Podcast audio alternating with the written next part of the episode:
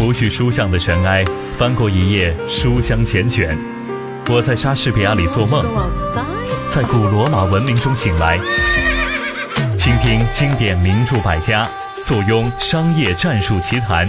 周一到周五二十二点到二十三点，News 九三八，声音图书馆。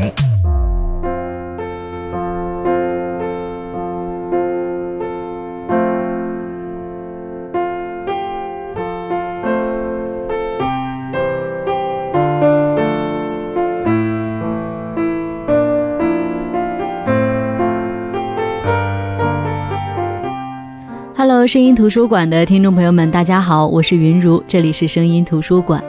记得年前去伦敦考察的时候，在牛津大学见到了不少中国的寒假游学团，都是来自各省的小学生们。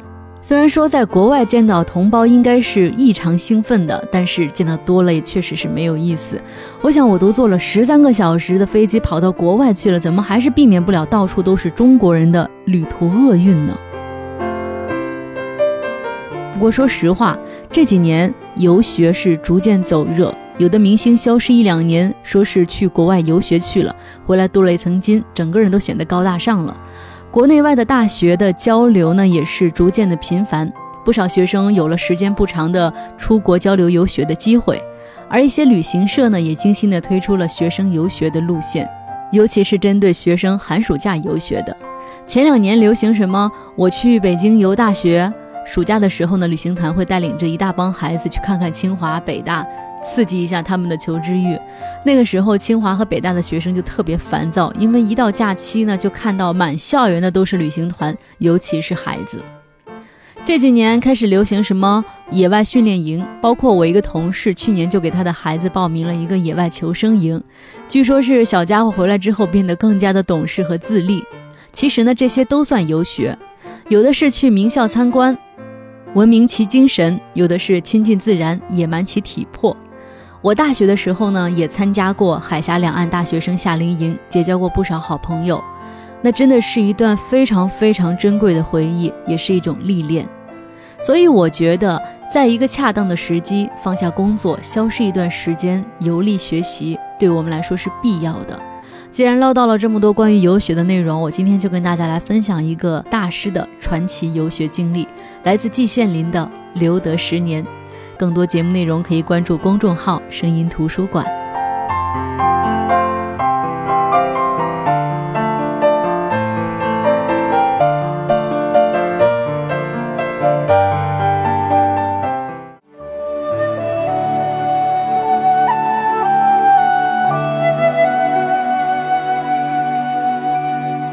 我们都知道季羡林是我国泰斗级的国学大师，当然也有可能一些人不服气这个称号。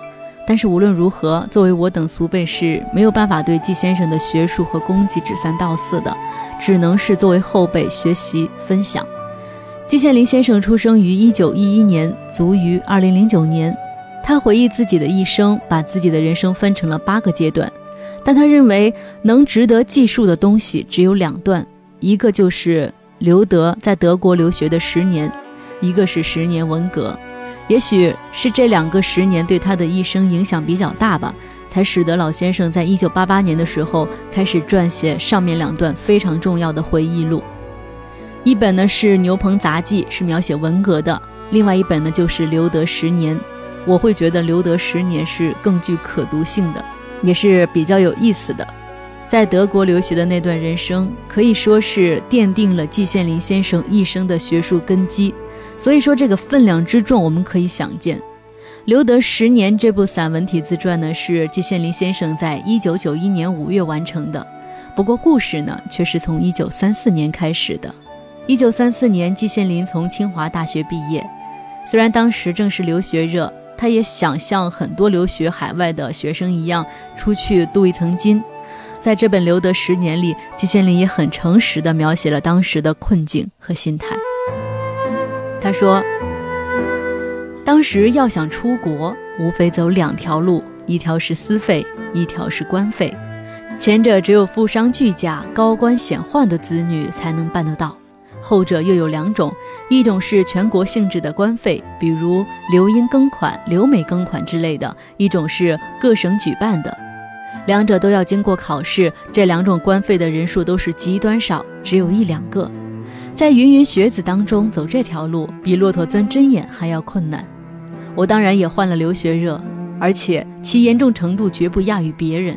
可惜我投胎找错了地方。我的家庭在乡下是贫农，在城里是公务员，连个小官都算不上。平常日子勉强糊口。我于一九三四年大学毕业时，叔父正失业，家庭经济实际上已经破了产，其贫穷之状可想而知。私费留学，我想都没有想过。我这个癞蛤蟆压根儿不想吃天鹅肉，我还没有糊涂到那个程度呢。官费留学呢，当时只送理工科学生。社会科学受到歧视，今天歧视社会科学源远流长，我们社会科学者运交华盖，只好怨我们命苦了。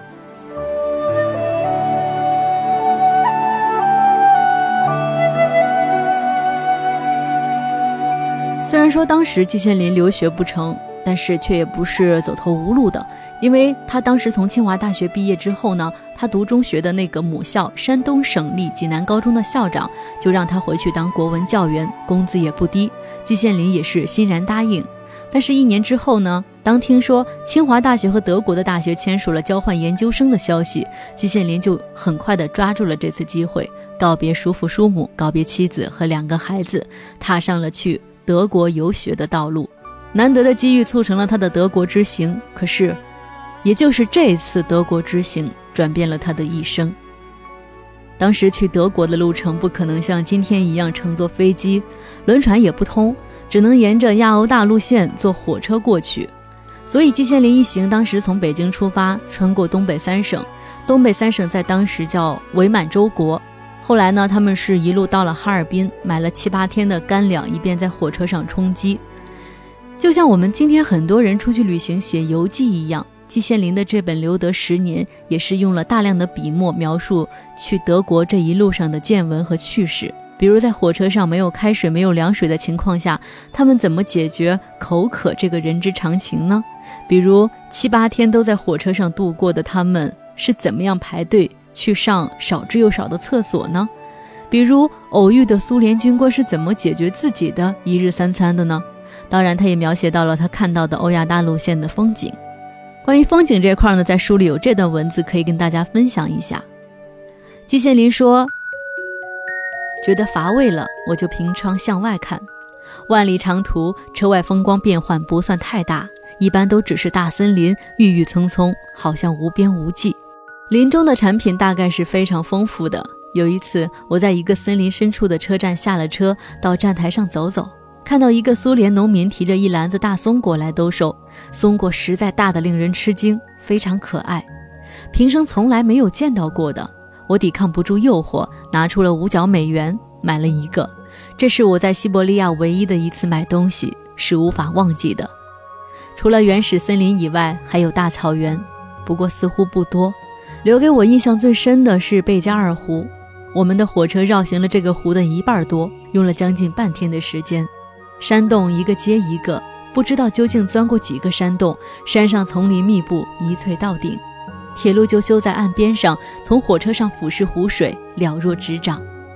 湖水碧绿，靠岸处清可见底，见到湖心则转成深绿色，或者近乎黑色，下面深不可测，真是天下奇景。直到今天，我一闭眼睛就能见到。就这样，我们在车上既有困难又有乐趣，一转眼就过去了八天。于九月十四日晚间到了莫斯科。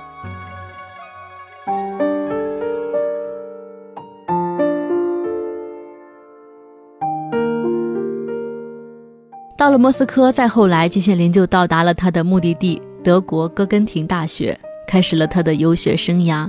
季羡林在这个大学主修的是印度语，主要是以梵语为主；辅修的是英国语言和斯拉夫语。那么在学习的时光当中呢，时间是过得很快的，尤其是那个时代的留学生去国外的时候都是相当的努力的。两年的交换生涯在季羡林的努力当中很快就要结束了。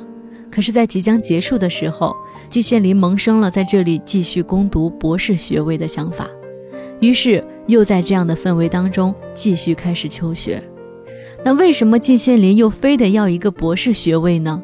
我把书中季羡林先生自己的解释分享给大家。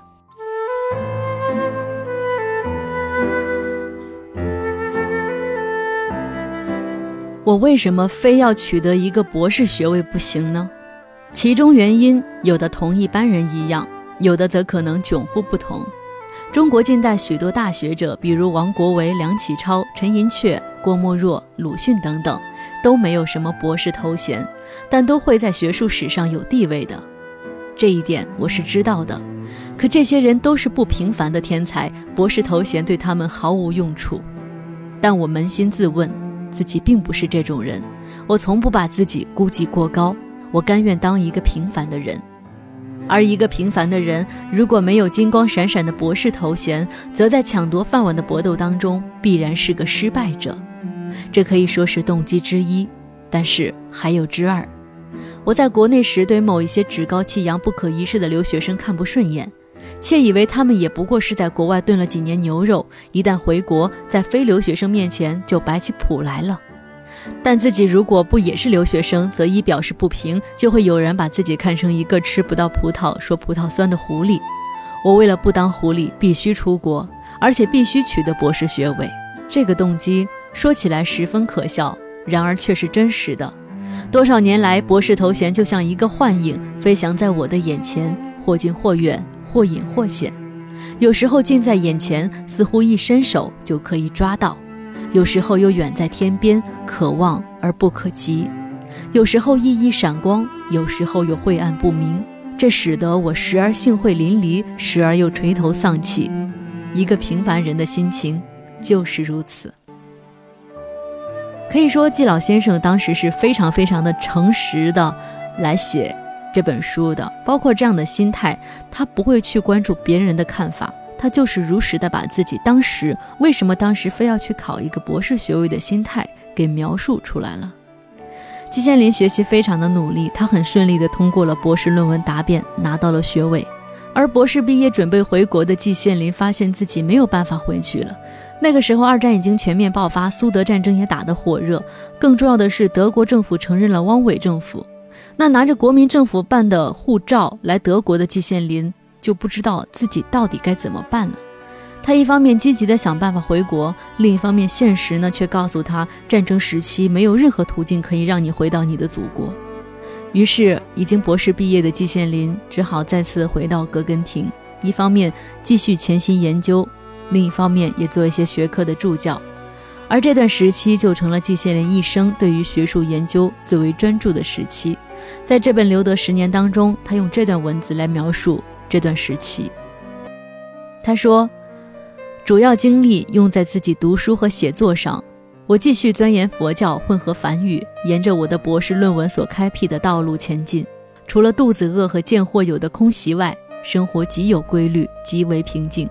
研究所对面就是大学图书馆，我需要的大量的，有时甚至极为稀奇古怪的参考书，这里几乎都有，真是一个理想的学习和写作的环境。因此，我的写作成果是极为可观的。在博士后的五年内，我写了几篇相当长的论文，刊登在哥根廷学院院刊上，自谓每一篇都有新的创建。直到今天，已经过了将近半个世纪，还不断有人引用。这是我毕生学术生活的黄金时期。而随着二战的结束呢，季羡林也必须让自己留得十年的经历画上句号，他要回到祖国的怀抱。离开这个原来只打算待两年，谁知竟一待十年的地方。季羡林更是在《留得十年》这本书的最后写了这样的一段话：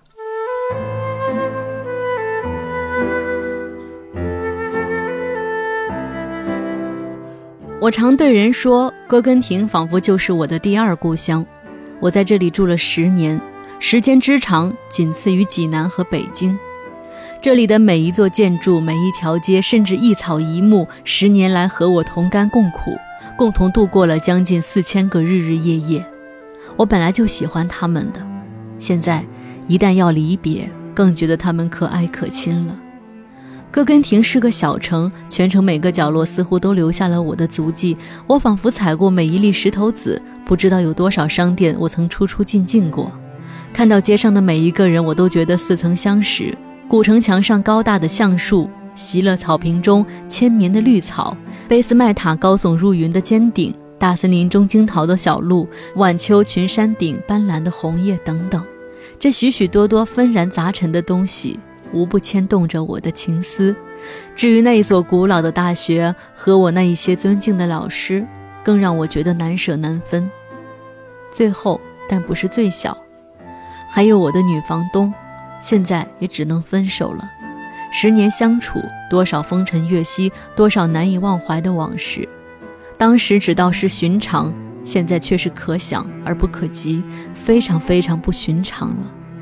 然而。我必须走了，我那真正的故乡向我招手了。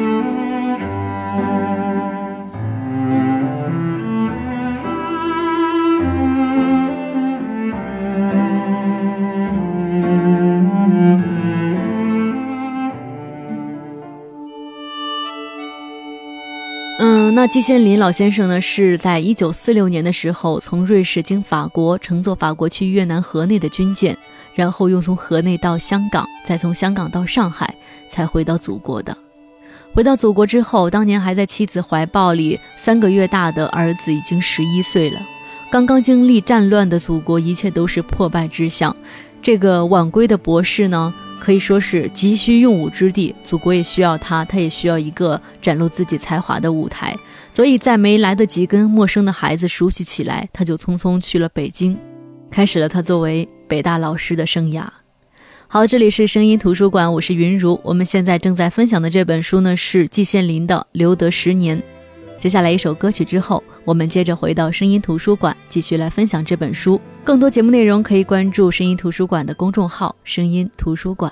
记得早先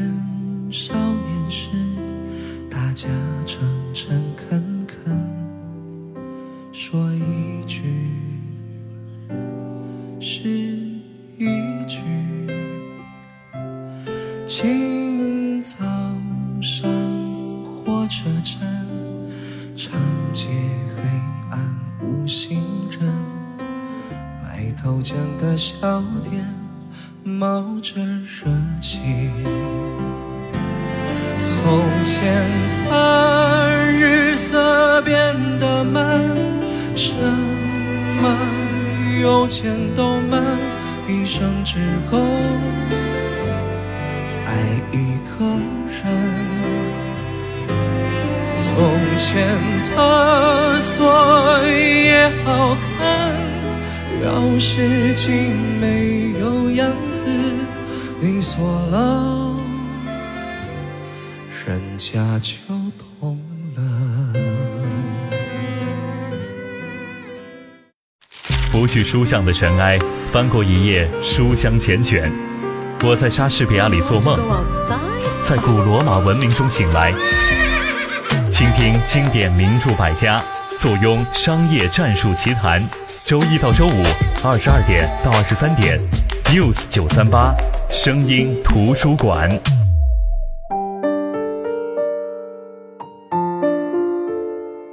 好的，欢迎回来，这里是声音图书馆，我是云如。今天我们分享的这本书呢，是季羡林的《留德十年》。一九三五年的时候，青年学子季羡林赴德留学，开始了十年的游学生涯。那几十年之后呢，学术泰斗季先生已经接近耄耋之年，一及往昔呢，就写下了这部《留得十年》的散文体自述。他以时间的脉络记述了当年自己抛家傍路赴德求学的经过。在赫赫有名的哥根廷大学，他是几经辗转选定印度学作为主修方向，最终获得博士学位，也在这里奠定了他毕生学术研究的深厚基础。那刚才上半段的时候，我讲的都是季羡林在《留德十年》这本书里的求学脉络。当然，在这本书里，他还着重讲了他在德国看到的二战的缩影。和我们想象的炮火纷飞不同，季羡林回忆的德国的二战开始和结束都是特别的平静的。开始的时候呢，他们只是从广播当中听到希特勒狗叫一般的叫嚣，宣传，嗯，德国的邻国哪个国家有病了，需要德国去医治。于是，邻国一个个的被医治成功，就是德国人占领别的国家，把这个国家给救了。直到他们医治苏联的时候，发现自己本来是去医治别人的，却被苏联给医治了。而在二战结束的时候呢，季羡林也经历了和德国人一起接受美国人收降的时刻。他描写了他眼中的美国大兵，每一个细小的经历，在我们看上去都是那么的传奇，跟我们所经历或者说所看过的那个时候国内的抗战是有很大的不同的。有人说，人物自传呢，在写的过程当中，往往会掺杂很多虚假的成分。一来是由于当事人主观的意愿，可能会有一些人会夸大某些事实，或者说是美化自己；二来呢，是由于年代久远，会导致细节的磨损模糊。那季羡林先生在写这本书的时候，其实也是保持了十足的警惕的。他说：“我写自传，只写事实。”特别值得一提的是，《留得十年》这本书里。引用了大量季羡林当时的日记来作为事实的参照。接下来这个时间呢，我还是蛮想跟大家来分享季羡林在这本书里给自己写的一个序，在录这里边的一段文字来跟大家来分享一下。季羡林说。就我个人来说，我生于辛亥革命那一年的夏秋之交，距离十月十号只有一个月多一点。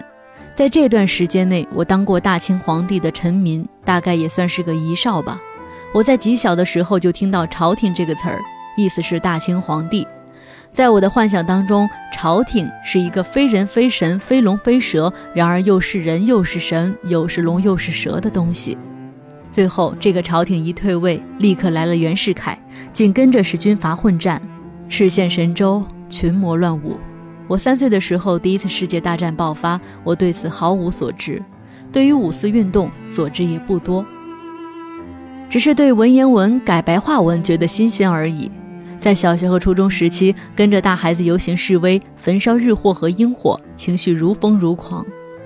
大学时期，日本军国主义者蠢蠢欲动。九一八事变以后，我曾经随着清华同学卧轨绝食赴南京请愿，生平第一次也是最后一次见蒋介石。留学时期，七七事变发生，半壁河山沦于外寇铁蹄之下，我的家乡更是早为外寇占领，让我无法回国。等是有家归未得，杜鹃休向耳边啼。我漂泊异乡，无从听到杜鹃鸣声。我听到的是天空当中轰炸机的鸣声，伴随着杜中饥肠辘辘声。如此度过了八年，烽火连八岁，家书抵一斤，抵一斤的家书一封也没能收到。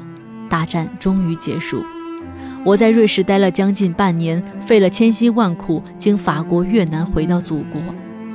在狂欢之余，灾星未退，又在通货疯狂膨胀当中度过了三年，终于迎来了解放。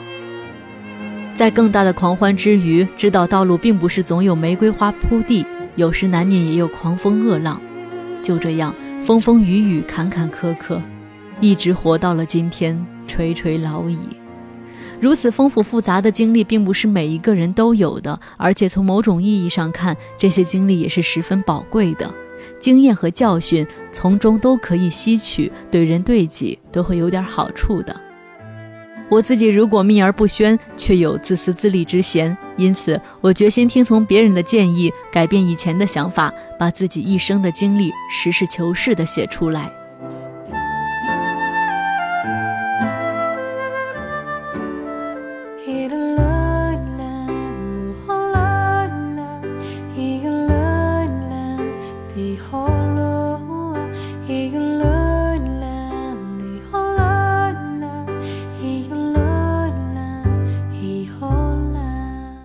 好的，这就是今天声音图书馆的全部内容。今天跟大家分享的是讲述季羡林游学经历的散文体自传《留德十年》。季羡林先生在这本书当中回忆往事，可以说是情真意切，言辞质朴。虽然说时过境迁，但这本不厚的小书，我觉得是值得有兴趣的朋友买来一读的。来读读季羡林先生幽默又特别严谨的文字，读读他笔下那个不一样的德国。以及他在德国所遇到的那些人和事儿。这应该是一件很惬意的事情。好的，我是云如，这里是声音图书馆，更多节目内容可以关注公众号“声音图书馆”。我们明天再见，各位晚安。